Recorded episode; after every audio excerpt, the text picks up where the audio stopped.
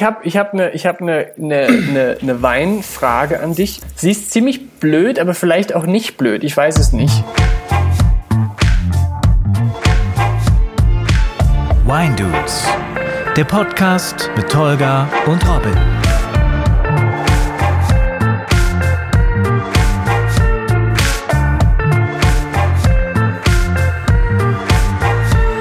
Und zwar, ich habe vorhin gelesen, und ich wusste es echt nicht, äh, Zweigeld ist eine Kreuzung aus Blaufränkisch und St. Laurent. So, und jetzt, ich habe dann so drüber nachgedacht, dachte mir, aha, interessant, weil ich trinke alle drei Rebsorten gern. Und dann habe ich plötzlich die komische Frage gehabt, und ich weiß, wie gesagt, ich habe so lange drüber nachgedacht, ich weiß nicht mehr, ob sie sehr dumm ist oder berechtigt.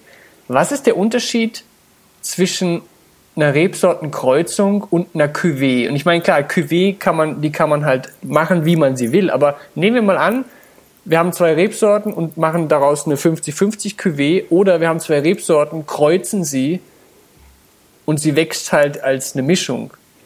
Ich meine, ich schätze mal, biologisch gesehen ist das was ganz anderes und so, aber ja, ich dachte mir, ich frage dich das mal.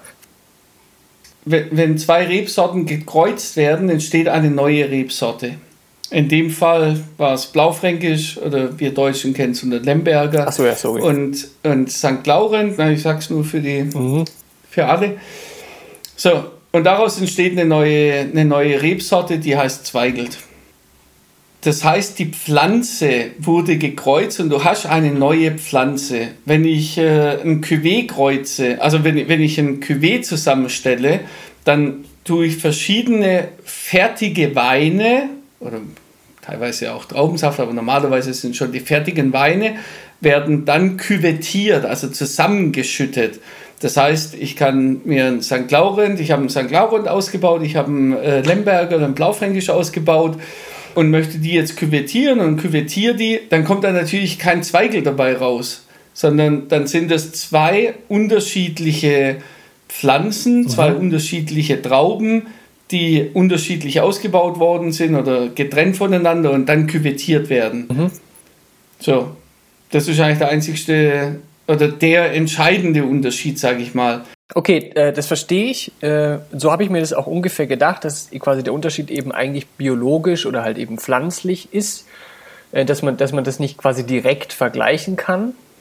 Aber man kann ja schon sagen, oder eben als Frage, kann man trotzdem sagen, dass natürlich die Merkmale der, der beiden Pflanzen beziehungsweise der, der beiden Weine, die aus den jeweiligen Pflanzen ähm, kommen, dass die sich schon dann wiederfinden auf halt eben eine neue eigenartige Art und Weise in der neuen Rebsorte. Also eben wenn man zum Beispiel, ich kenne mich nicht aus, wenn man zwei Pflanzen kreuzt, was ungefähr genau dasselbe ist wie mit wie, wie das, worüber wir gerade reden, ähm, hat diese neue Pflanze doch schon irgendwie Merkmale von beiden anderen. Oder, oder nehmen wir, nehmen wir Hunde, Hunderassen. Nein, nein, alles gut. Ich, ich habe ich hab das schon verstanden. Okay. Und äh, mhm. äh, das hast du jetzt auch sehr schön bildlich gemacht.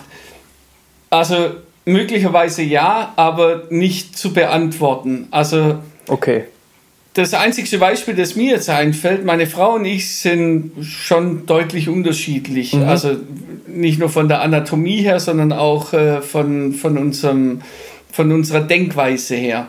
So, und wir haben gemeinsam ein Kind und ich sehe natürlich meine Frau in dem Kind und ich sehe aber auch mich in dem Kind. Ja. Aber das Kind ist weder ich noch meine Frau. Ja, okay. Also es, ich glaube, du, ja, da, da sind schon Züge drin, mhm. aber die dann wirklich noch definieren zu wollen, zu sagen, ah ja klar, das, die Komponente hier jetzt in dem Zeigel, die kommt aber vom Lemberger. Ja, okay. Und, aber, und, und jetzt dieser, dieser kleine Einfluss, der ist dann, naja, also das funktioniert nicht. Nee, aber das, ich finde genau, wie du es gesagt hast mit, mit deinem Kind, das, das leuchtet total ein, weil eben, man kennt es ja, es gibt zwar Dinge, die man vielleicht benennen kann, die sich aber auch permanent verändern, aber man kann trotzdem nichts definitiv äh, vereinfachen und sagen, wir haben quasi das komplett abgescannt und finden aus beiden vorherigen Bestandteilen alle wieder.